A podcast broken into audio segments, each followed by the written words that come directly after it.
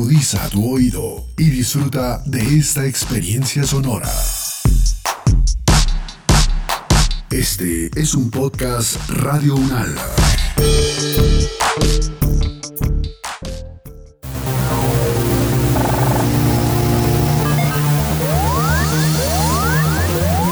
Siete días en el mundo. Estamos en la edición número 42 de Análisis Unal 7 días en el mundo, la selección de noticias que nos deja la semana del 5 al 11 de septiembre del año 2021. Empezamos. Los conflictos, las relaciones entre los países, las elecciones presidenciales, regionales y legislativas, la conformación geopolítica del mundo, en un recorrido por los hechos más importantes de los últimos siete días. Siete días en el mundo.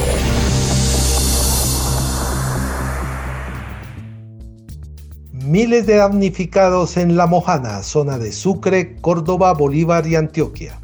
Al menos 500.000 personas están en riesgo por las inundaciones de la zona. Habitantes claman por obras que pongan fin al drama que viven. En este podcast, Siete días en el mundo, nos contactamos con Gonzalo Duque Escobar, ingeniero civil y administrador de empresas, especialista en geotecnia, geofísica y economía avanzada, docente de la Universidad Nacional, sede Manizales para entender un poco el asunto de la mojana y estas inundaciones, yo quisiera que usted nos empezara a explicar un poco de las características geológicas de esta subregión.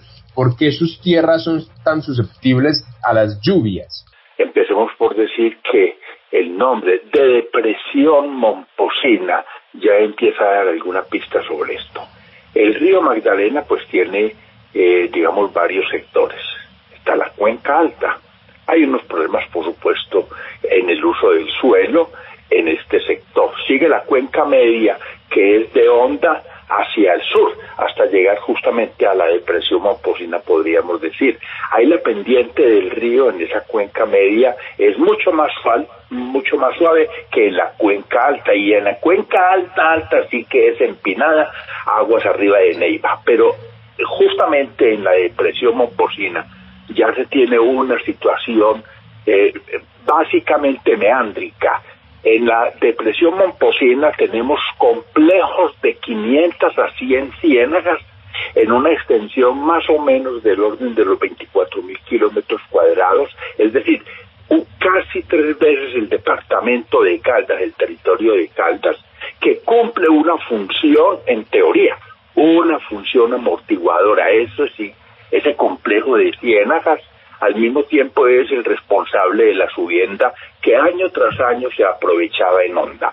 Pero en los últimos 30 años hemos tenido una situación bien complicada y es que eh, con la expansión de los actos ganaderos, el cultivo de la palma y unos dragados mal hechos, porque se están vistiendo los lodos en el borde del río, aunque ellos dicen que es en playones y en islotes pues los lodos deberían de estar virtiendo en partes externas, pero cuando lo hacen como lo acabo de señalar, tapan los caños que alimentan los complejos de, de ciénagas y entonces, ¿qué pasa? Que no se cumple en este territorio, que es tres veces el departamento de Cantas, aproximadamente, con esa función reguladora del río. Profesor, usted se refirió y mencionó la palabra meándrico. ¿Qué significa eso?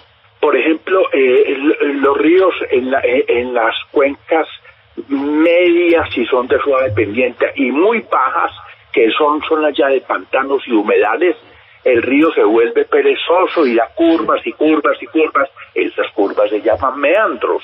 Y entonces a lo largo de Magdalena, por ejemplo, en donde está eh, eh, un asentamiento aquí en, el, en Caldas, que es la charca de Guarinocito, es un viejo meandro que el río prácticamente medio abandonó y quedó casi como una laguna.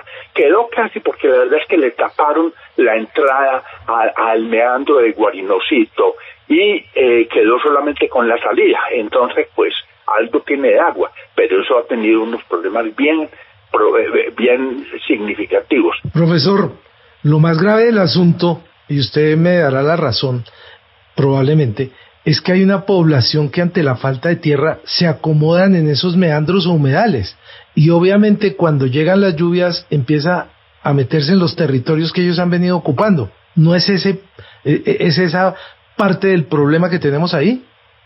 También, es que le cuento que en Colombia hay una circunstancia bien triste para las para las personas que trabajan con la tierra y existieron unas prácticas hasta hace muy poco eh, y, espero que ya se hayan superado, pero lo típico que ocurría, digamos, cuando yo era un muchacho y, y viajaba a, conocer la costa, era que los trabajadores de la tierra les pagaban el día trabajado, por lo tanto el sábado y el domingo no recibían ingresos. Entonces los trabajadores de la tierra no tienen tierra, no tienen tierra y les toca hacerse en donde les quede el ladito y han ocupado por supuesto estos humedales. Además, estos humedales también cuando son más propicios para las empresas ganaderas extienden sus atos y más adelante lo vimos con, también con la cal, con la palma africana Profesor Duque, usted acaba de hablar del río Cauca, ahorita también lo citó, eh, y hay distintas organizaciones y autoridades locales que han señalado que Hidroituango también es un actor responsable de la emergencia actual, por ese, eh, porque en este momento, dicen ellos, están abiertas cuatro compuertas que inciden notablemente en, lo que está pasando en la Mojana. ¿Es así? ¿Cómo, no, cómo usted no lo puede explicar? Bueno, eh, digamos a diferencia de lo que pudo haber existido por allá en los años en los, en, los años setenta y pico, cuando se los azucareros pidieron una represa para controlar las inundaciones en Cali y en los predios de ellos se construyó una represa que tuviera una función reguladora, pues eso se pensaba en esa época. Cuando se hizo Hidroituango, estuvo pensado, fue en el sector hidroenergético de Colombia, en donde el departamento de Antioquia, que tiene alrededor de 2.2 millones de, de, kilovatios de, capacidad instalada, con Hidroituango tiene otros 2.3 o 2.4 millones, es decir, duplicó su capacidad energética. Entonces, la regulación, las crecientes del río están ya controladas por el sector energético y no por los ciclos naturales del río. Hemos desnaturalizado el río y Tuango, eh, cómo funciona. Falta energía, o, cualquier cosa. Aquí en Colombia sí falta energía, entonces generen. Y mientras no, eh, por ejemplo, por la noche que la gente está acostada y no está prendiendo los vagones, los vagones se cierran las compuertas. Y de día cuando eh, se abren las compuertas para el desayuno, para el almuerzo, el almuerzo y la comida. Esa es la, la, lógica de, la generación del mercado energético. Y en temporadas de verano, pues racionan un poquito y en temporadas de invierno, de invierno pues se les viene más agua de la cuenta porque es la realidad y entonces Hidroituango, además de haber dañado la conectividad biológica, no está en capacidad de manejar la, eh, la situación reguladora del río. Es un daño grandísimo. Profesor Gonzalo Duque Escobar, ingeniero civil, administrador de empresas, especialista en geotecnia, geofísica aplicada y economía avanzada, docente de la Universidad Nacional Sede Manizales y director del Observatorio Astronómico. Muchas gracias por estar en sus emisoras a usted muy apreciado Guillermo y a su equipo a, su equipo por construirse por ocuparse de estos temas necesarios y fundamentales de la República y de la nación siete días en Elección de consejos municipales de juventud. Prueba piloto para la aplicación Infocandidatos en Colombia. A partir del 13 de septiembre, los colombianos podremos descargar la plataforma Infocandidatos, una herramienta implementada por la Registraduría Nacional del Estado Civil que permitirá a los candidatos a las elecciones de los consejos municipales de juventud tener contacto directo con los electores y difundir sus propuestas.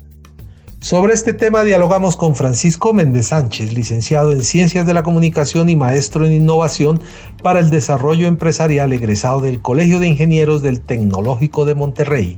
Fundador de Novomedia, una agencia de marketing digital e innovación con la cual desarrolló tecnológicamente la plataforma Buró Parlamentario, ahora Infocandidatos en Colombia. ¿Cómo apareció el Buró Parlamentario? Pareció hace algunos años, solamente que hasta estas últimas elecciones en junio en nuestro país es que decidimos lanzar la plataforma para probar la tecnología. ¿Cómo nació? Pues ante esa desesperación como ciudadano de no saber quiénes son tus candidatos, qué te proponen y lo peor, ¿no? Que no sabes ni siquiera por quién votar a la hora de llegar a la casilla. Ante esa desesperación, pues todo el equipo nos dimos a la tarea de crear una arquitectura que nos permitiera a los ciudadanos de nuestro país o de cualquier país del mundo, como podemos verlo ahora ustedes aquí en Colombia. Con esta aplicación tú la descargas, ingresas en el caso de ustedes un solo dato y de inmediato te va a mostrar eh, para estos consejos de juventud quiénes son las listas por las que te corresponde votar. Así es más o menos como nace y así es como está implementada ya para, para su bello país. Veía yo un video de lo que es buró parlamentario y realmente, según el video, se ofrecen muchas posibilidades. Infocandidatos es exactamente igual. Eh, hay eh, una suscripción, digámoslo así, o, o, una parte para los candidatos y los partidos y otra parte para los eh, electores y los candidatos y partidos van a poder encontrar estadísticas y una serie de cosas que, que en su momento traía Buró Parlamentario. Es correcto, buenos días Jairo. Sí, sí, sí, van a tener la misma funcionalidad. La aplicación para el ciudadano es transparente, es decir, él descarga la aplicación y verá quiénes son, en este caso, sus listas y más allá podrá meterse en las listas y ver quiénes son los candidatos que componen estas listas. Los candidatos tendrán otro tipo de acceso, previo registro con eh, la registraduría, etcétera, y con ese acceso ellos pueden generar contenido. Esta plataforma está diseñada para que solamente los candidatos puedan generar contenido y lo que se pretende es que generen sus propuestas, que hablen, como lo decían hace ratito, de su doctrina, qué proponen para la comunidad, etcétera. Entonces, sí, la diferencia es que los candidatos son los únicos en esta plataforma que pueden generar contenido. Eh, los usuarios, o en este caso los ciudadanos, pueden interactuar con el contenido, pueden dar me gusta o no me gusta, sin embargo, no se contabilizan a la vista de los demás. ¿Qué quiere decir? Yo como usuario me gustó el, el video o el posteo de una lista, le doy me gusta, pero solamente lo voy a ver yo. ¿Por qué solamente voy a verlo yo? Porque no queremos o hemos, nos hemos dado cuenta que cuando una publicación en cualquier red social tiene muchos me gusta, eso puede inferir en la opinión de los demás. Sin embargo, los candidatos sí verán toda esta información, cuáles son sus publicaciones que más gustan, los comentarios solamente son de manera directa, con esto estamos evitando el tema de fake news, mensajes de odio o denostación contra otros partidos, ¿no? Es decir, los ciudadanos podrán establecer contacto directo con las listas a través de mensajes directos. Esa es como la diferencia entre, entre un acceso como ciudadano y un acceso como candidato. Profesor Méndez, ¿Cómo se dio el contacto para que usted llegara a Colombia y adaptaran la plataforma Buró Parlamentario para tener ahora infocandidatos en Colombia? Muy interesante. Eh, la pregunta, pues la verdad fue un, golpe del destino y de suerte para nosotros porque llevábamos tres años diseñando esto ya. Ya habíamos avanzado muchísimo y solo buscábamos una oportunidad. Eh, en México, cuando lanzamos la aplicación, el Instituto Nacional Electoral nos invitó a un evento eh, de observadores de América Latina. En, en, esa, en esa reunión donde estuvieron varios países de América Latina, presentamos brevemente nuestra aplicación y pues ah, la verdad es que varios países tuvieron la vista muy aguda, pero nadie como Colombia. Colombia de inmediato se acercó con nosotros y dijo, ¿saben qué? Tenemos unas elecciones juveniles, esto al ser una plataforma digital, pues es 100% para ellos. Y nosotros creemos lo mismo, creemos que es un complemento para, para sus elecciones también se van a poder hacer, o si es deseo de los candidatos organizar o convocar debates a través de esta plataforma, se va a poder hacer también. Efectivamente, ¿cómo va a funcionar? Supongamos que yo soy eh, un joven, que más quisiera, un joven de entre 14 y 28 años de una lista de aquí, y supongamos a mí se me ocurre proponer el, oigan, ¿saben qué? Yo propongo para la comunidad que tengamos más energía con tecnología LED, ¿no? Y reto a otra, o bueno, mando esta petición a otras listas para que ellos también debatan el, tema. Entonces va a aparecer como una historia eh, de mi lista diciendo que proponemos de esta manera que se resuelva el tema de alumbrado con LED. Entonces la otra lista puede responder también y decir, bueno, nosotros no proponemos LED, nosotros proponemos que sea solar, pero con tal tecnología también. Entonces se pueden ir haciendo debates a través de las historias. Una historia puede responder a otra. La experiencia en México, ¿qué indica? ¿Qué les ha pasado? ¿Qué ha sucedido? fue una sorpresa, a pesar de que nosotros salimos un poquito tarde, eh, fue una sorpresa para nosotros en México, logramos 30 mil descargas, un día antes de las elecciones éramos la octava aplicación más descargada de México, y lo más interesante eran los comentarios de las personas. Eh, bueno, tuvimos ahí un estallido en medios, de pronto, híjole, fueron creo que sesenta y tantas entrevistas en tele, radio, porque fue algo novedoso, ¿no? El que por fin los mexicanos pudiéramos ver quiénes pretendían representarnos y además desde el teléfono, pues nos hacían en vivos, nos hacían sondeos, nos preguntaban cosas, mandábamos mensajes directos a nuestros candidatos. Entonces, esa comunicación, tan solo, yo creo que la parte más importante, y me, me encantó tu pregunta, es fíjense qué triste, pero el saber, el ver, el ponerles cara y nombre a quienes pretendían eh, en este caso representarte fue como la parte más novedosa de la, de, la aplicación en México independientemente de todos los números y las entrevistas de radio y tele. Francisco Méndez Sánchez, egresado del Colegio de Ingenieros del Tecnológico de Monterrey, muchas gracias por estar en Radio UNAL. Muchas gracias a ustedes, muy buen día. Saber para interpretar. La vicepresidenta Kamala Harris es la peor valorada en décadas. La falta de resultados en la gestión de la crisis fronteriza y el silencio durante la caótica evacuación de las tropas de Afganistán convierten a la vicepresidenta de Estados Unidos en la peor valorada del cuerpo administrativo de Joe Biden. Dialogamos con Diana Rojas, profesora del IEPRI, Instituto de Estudios Políticos y Relaciones Internacionales de la Universidad Nacional de Colombia.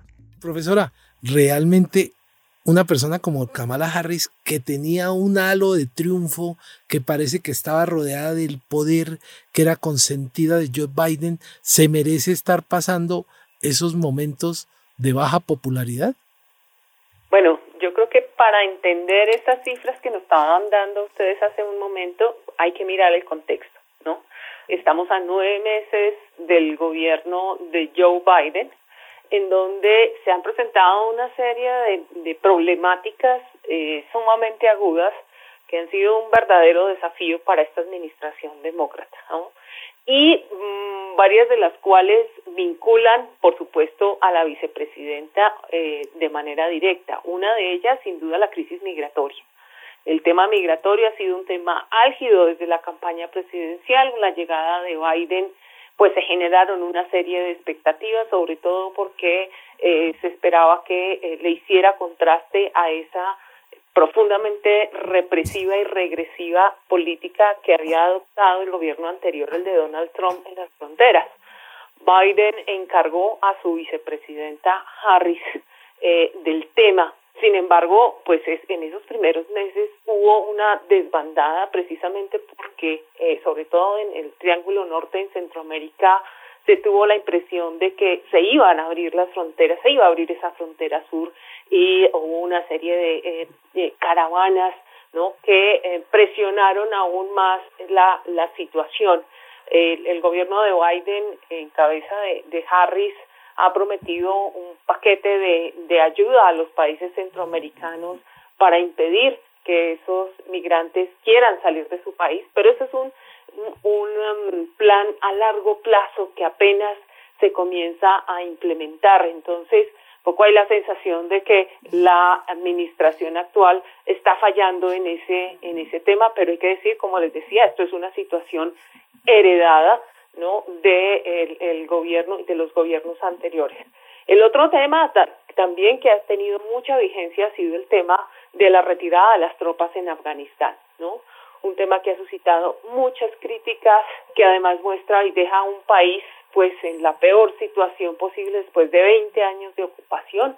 Entonces, eh, críticas tanto a nivel interno como a nivel internacional, que también afectan, por supuesto, esa popularidad y en donde, digamos, se em, le reclama a la vicepresidenta que eh, ha estado muy callada, que no se ha expresado sobre todo en el tema de eh, las mujeres y la amenaza a sus derechos con la vuelta de los talibanes eh, al gobierno en Kabul. Profesora, una pregunta alrededor de la postura que pueda tener la vicepresidente con respecto a los asuntos de la lucha feminista y en, en, ejemplo, un ejemplo, por ejemplo, el caso del aborto en Texas. ¿Ella se ha manifestado alrededor de eso o también ha, permanecido en silencio? Primero está, de un lado, por supuesto que uno, o, que hay la expectativa de que ella eh, abandere causas ¿sí? como la causa feminista, sin duda. Eh, pero acuérdense que al mismo tiempo tiene que tener en cuenta el, el eh, balance político que hay en este momento en el Congreso de los Estados Unidos. Se están discutiendo dos em, eh, iniciativas legislativas que son muy importantes, un paquete de reformas sociales y un paquete de inversión en infraestructura, ¿no? Y eh, cualquier cosa que se diga o que se haga puede eh, afectar ese balance, sobre todo porque se necesitan esos votos republicanos en un Congreso en donde casi que está 50% eh, para cada partido, pues la, la mayoría muy estrecha la tienen los demócratas en la Cámara de Representantes y en el Senado está en una paridad. Precisamente Kamala Harris con su voto es la que eh, de alguna manera inclina la balanza eh, en el caso de la aprobación de estos paquetes. Entonces, eh, por eso también hay que mirar ¿no? que ciertos temas que son muy delicados y muy álgidos en algunos estados creo que se está, se está guardando un poco de hacer esas declaraciones precisamente para que no se afecten no estas otras iniciativas del gobierno Biden. Entonces, para que vean que no es tan sencillo, ¿no? Como salir y decir, ah, mi posición es, es esta y yo quiero esto, porque son varias las basas que están en juego. Profesora, ¿y será que de pronto a Kamala Harris le quieren cobrar las feministas que no ha manifestado ninguna posición sobre la situación de las mujeres afganas? Sí, es precisamente a lo que a lo que me refería, es decir, el gobierno Kamala Harris como vicepresidenta no puede desautorizar la posición del gobierno Biden en el tema de eh, cómo se quiere presentar la retirada de Afganistán y la responsabilidad que o no que tenga el gobierno estadounidense en un momento dado, ¿no? Entonces, fíjense que ahí cuando uno tiene varios sombreros puestos, pues en un momento dado tiene que decidir qué es más importante en un momento que, eh, digamos que, arriesgarse precisamente a, mostrar que hubiese una eh, posición diferente o encontrada con el presidente Biden. Profesora Diana Marcela Rojas, muchas gracias por acompañarnos en Radio UNAL. Con mucho gusto y un buen día para todos. En el mundo.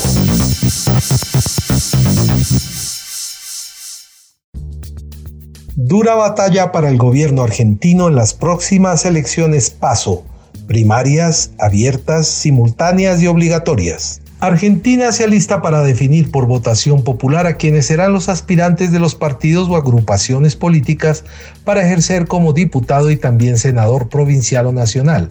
Para eso funcionan las PASO, los comicios en el que cada partido debe obtener 1.5% de votos válidos totales para seguir en las elecciones legislativas del 14 de noviembre. La jornada electoral se desarrollará el próximo 12 de septiembre y representan una prueba de fuego para el oficialismo, pues la oposición al actual gobierno de Alberto Fernández tiene adeptos que podrían llevarse una victoria en Buenos Aires, principal bastión electoral en el país suramericano. En siete días en el mundo conversamos con Bruno Tondini, docente e investigador del Centro de Estudios Internacionales KEI y de la Universidad de La Plata. Profesor, ¿qué tal usted in situ? Que está en el sitio, nos explica cómo es el asunto de que son paso. Primarias porque es la primera etapa de la elección abiertas porque todos los ciudadanos participan sin tener en cuenta si están afiliados o no a un partido político, simultáneas porque son el mismo día en todo el país para todos los partidos y obligatorias para todos los ciudadanos, eh, salvo los menores de 18 años y los mayores de 70 para quienes resulta optativo. Eso como que describe un poco esta difícil situación que es difícil de comprender por fuera de la Argentina, ¿no? Sí, bueno, eh, para explicarla, digamos, mm, ha sido muy claro, pero bueno, yo les puedo decir el por qué, el qué, viene a sustituir eh, las PASO. Las PASO viene a sustituir, en definitiva, eh, lo que se llaman internas en cada uno de los partidos políticos. ¿sí? O sea, ahí, en, digamos, en la historia política argentina ha habido algunos problemas cuando se elegían este, habían, digamos, luchas internas en los partidos políticos, entonces, como había siempre la, acusación del fraude y demás, y bueno, entonces lo que se optó fue justamente por eh, hacer que las internas, en definitiva, de los partidos se lleven adelante ordenadamente y en una elección que sea general, fiscalizada por el, obviamente, por el Estado Nacional y en la cual, o sea, cada, cada partido pueda eh, elegir eh, sus este, candidatos y además no con un padrón propio del partido político, sino que cualquiera pueda votar, lo cual eh, ya, ya en la anterior oportunidad generó algún cataclismo electoral en la, en la elección en el principal este, digamos, ámbito que es la provincia de Buenos Aires. Yo por ahí quiero aclarar una cosita. Hay, digamos, en el área metropolitana hay alrededor de 16 millones de personas. Lo que ocurre es que el área metropolitana engloba dos distritos electorales. El distrito electoral capital, que hoy está gobernado por, entre comillas, la oposición, o sea, seguidores del partido del anterior presidente Macri, o sea, del PRO, y eh, la provincia de Buenos Aires, que eh, no es solamente el área metropolitana, sino que tiene una extensión de 700 kilómetros más o menos de largo, pero que la principal, la cantidad principal de, votantes está alrededor de la capital, en, lo que se llamaría el área, el área circundante o Gran Buenos Aires. Que ese, esa provincia que define por cantidad de, diputados y demás muchas veces las elecciones, es hoy eh, gobernada por el oficialismo, o sea, este, por un gobernador sí, seguidor del actual presidente Fernández. Profesor, ¿en qué condiciones llega Alberto Fernández y realmente la situación está tan difícil para él que pueda perder algunos puestos y algunos escaños correspondientes al Gran Buenos Aires? en realidad, eh, la situación es un poco compleja, la explicaríamos de la siguiente manera. O sea, incluso los principales este, representantes de la administración del presidente, los representantes políticos, lo que plantean es eh, que están ahí, que están muy cerca, porque hay que recordar que eh, la principal oposición tiene interna, o sea, van en la provincia de Buenos Aires hay dos candidatos, uno seguidor del, del expresidente Macri y otro vinculado a un partido tradicional radical. La sumatoria de esos dos candidatos eh, hoy hoy aparentemente daría un empate técnico, aparentemente.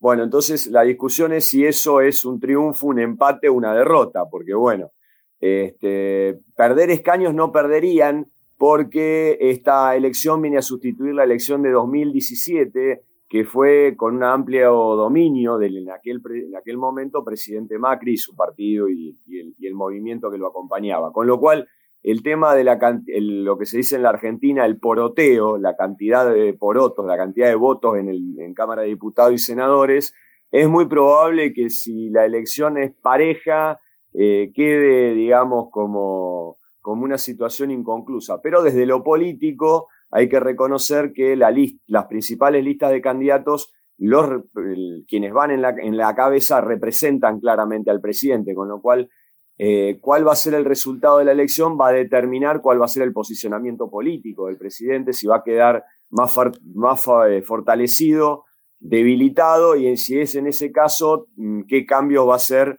en el gabinete nacional para los dos años que todavía le quedan de mandato. Profesor Bruno Tondini, muchas gracias por acompañarnos desde la Argentina en el asunto de las elecciones Paso. Muchas gracias. Bueno, muchísimas gracias días en el mundo.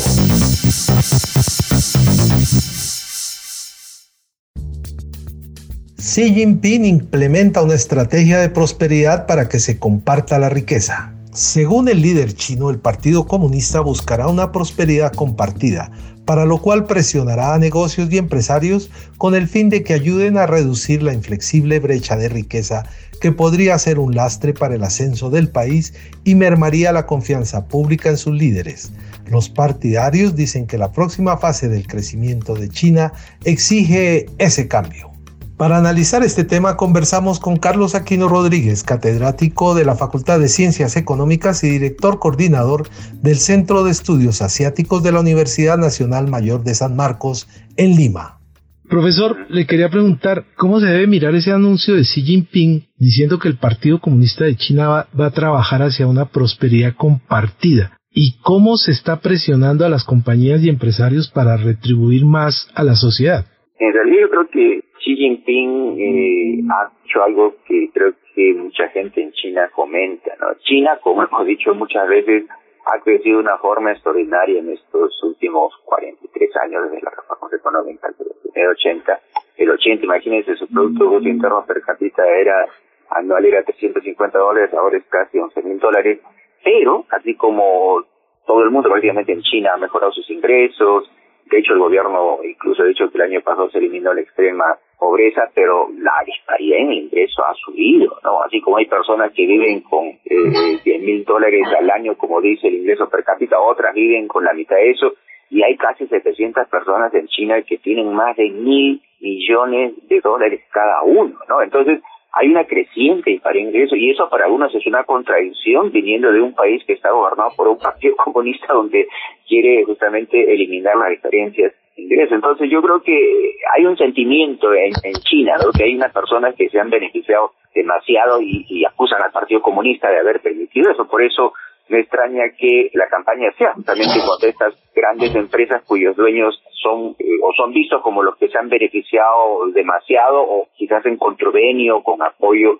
del gobierno, ¿no? Y esto empezó, no olvidemos, con la empresa de Alibaba Jack Ma, pero se ha extendido a muchas empresas más, ¿no? Y eso que empezó contra las empresas que se supone que tienen demasiados beneficios o, que lo manejan son los que se han enriquecido, se ha extendido también, como hemos visto en los últimos días, por ejemplo, al sector de educación, por ejemplo, ¿no? Al sector de educación, escuelas de tutoría, ¿no? Que los padres usan para preparar a sus hijos para ir a la universidad eso genera pues un gasto tremendo en, en las familias, o solo las familias que tienen dinero pueden mandar a sus hijos de estas escuelas de tutoría y tienen una ventaja sobre las familias que no tienen dinero para preparar mejor a sus hijos e ir a la universidad. Y eso perpetúa la disparidad en ingresos, porque los que van a la universidad obviamente van a egresar y van a tener mejores ingresos que los que no van a la universidad. Entonces hay una serie de acciones, ¿no? Porque lo que Xi Jinping dice, ¿cuál es el tema de la prosperidad común? Hacer que China, todo el mundo se beneficie de la revolución, del, del movimiento socialismo, y quiere enfatizar, como se dice, tres cosas. ¿no? Primero, expandir la clase media, que China se convierta en un país de clase media, se supone que esa es la aspiración de todo país.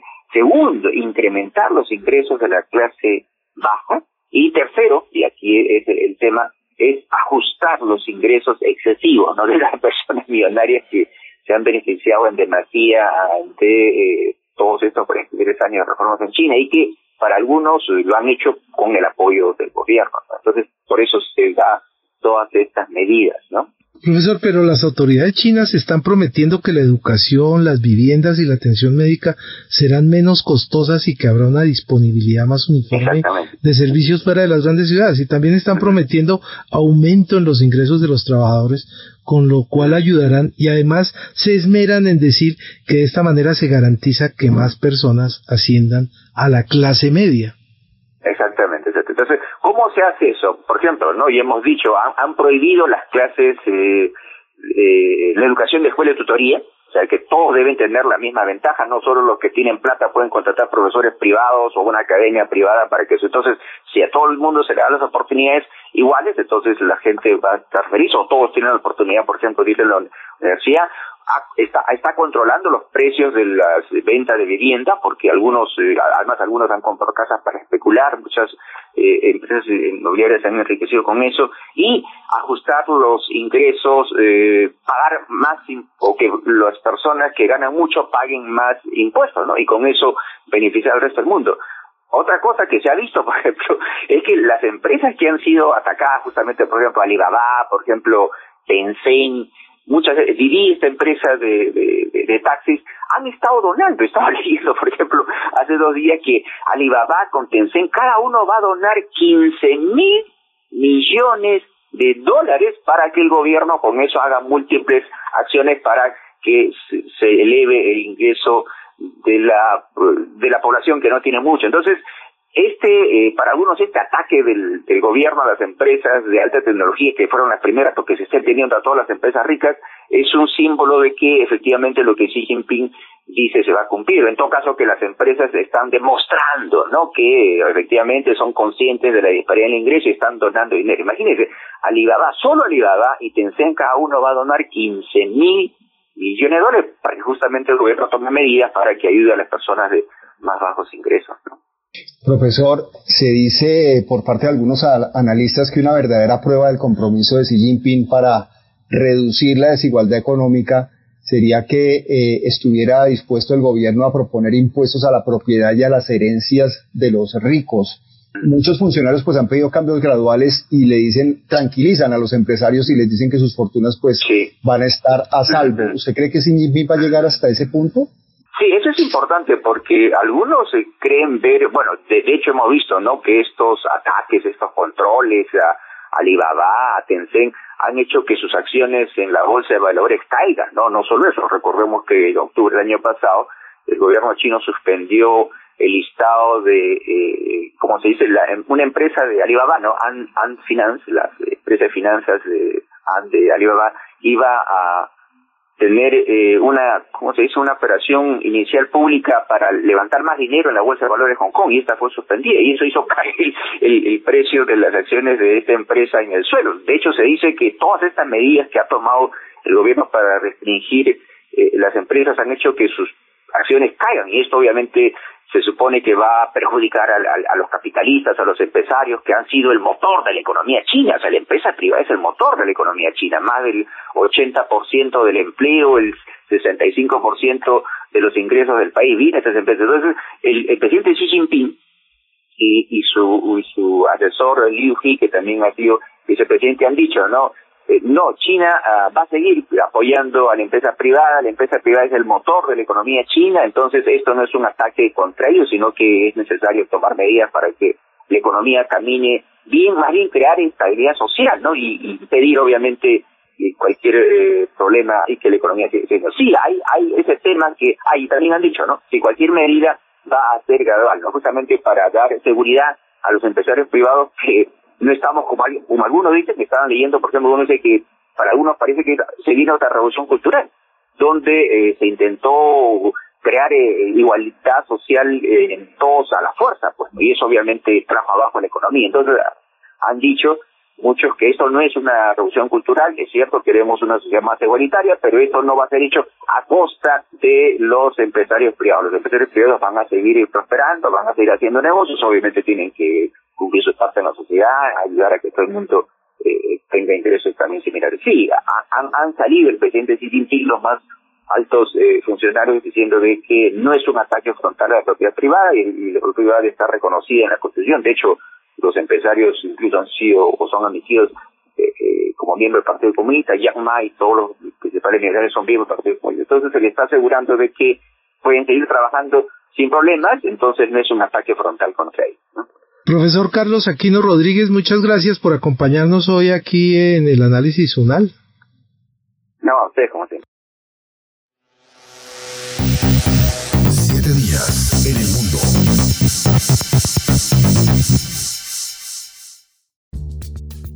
Hasta aquí el recuento de algunas de las noticias que nos dejó esta semana. Los dejamos con Prospectiva Mundial, una mirada a los hechos que impactan nuestro futuro en la voz de Diana Andrea Gómez, docente del Instituto de Estudios Políticos y Relaciones Internacionales IEPRI de la Universidad Nacional de Colombia. Nos escuchamos el próximo viernes con el análisis de los acontecimientos más importantes que ocurren en el mundo.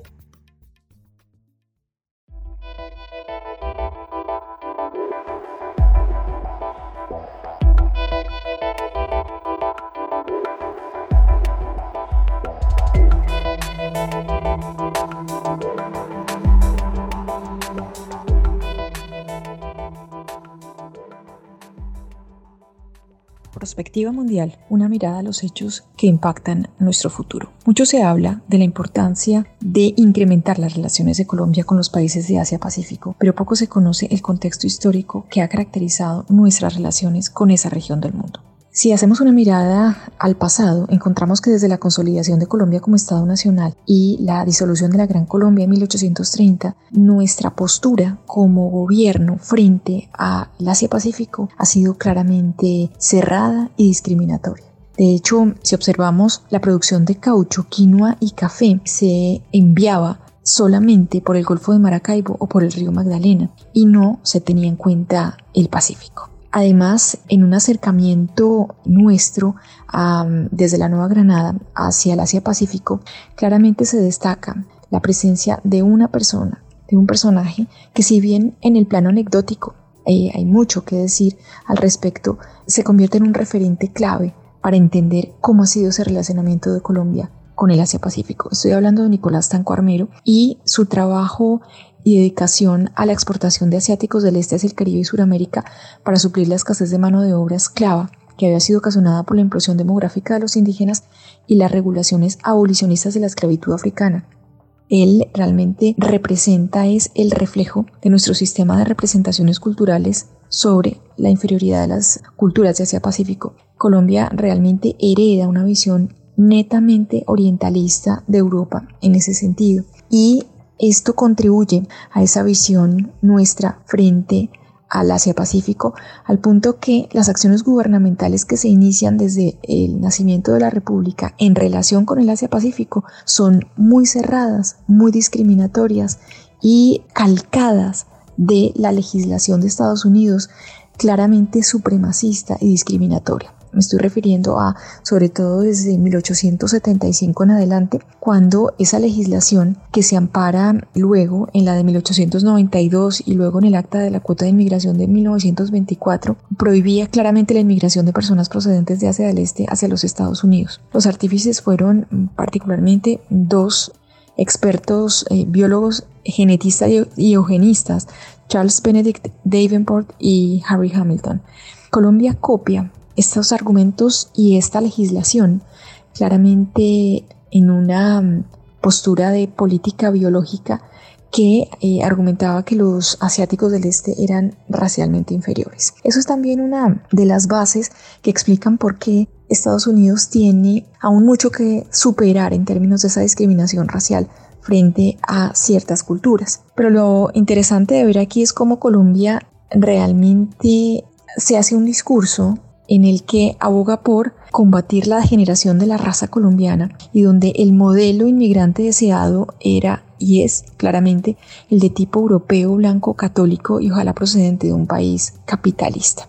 Hay innumerables declaraciones de nuestros políticos en el pasado que eran ah, muy en esta tendencia y es el caso por ejemplo del expresidente Rafael Reyes o de Laureano Gómez o de tantos otros. Si solamente tomamos al expresidente Rafael Reyes en 1920 decía cuestiones como la siguiente, la introducción de africanos, chinos e hindús sería perniciosa para Colombia, al igual que aquella procedente de Oceanía o del Extremo Oriente. Reyes argumentaba que la mezcla de la raza amarilla con la indígena produciría otra inferior a las dos. Esto me parece que es muy importante tenerlo en cuenta a la hora de pensar una verdadera política exterior que sea incluyente y que respete las diferencias culturales y por ende que sea abierta. Si nosotros eh, no pensamos en una política exterior abierta a la inmigración, difícilmente también tendremos la posibilidad de insertarnos en un relacionamiento claro y abierto con el Asia Pacífico. Soy Diana Andrea Gómez y los espero en una nueva emisión de Prospectiva Mundial, una mirada a los hechos que impactan nuestro futuro.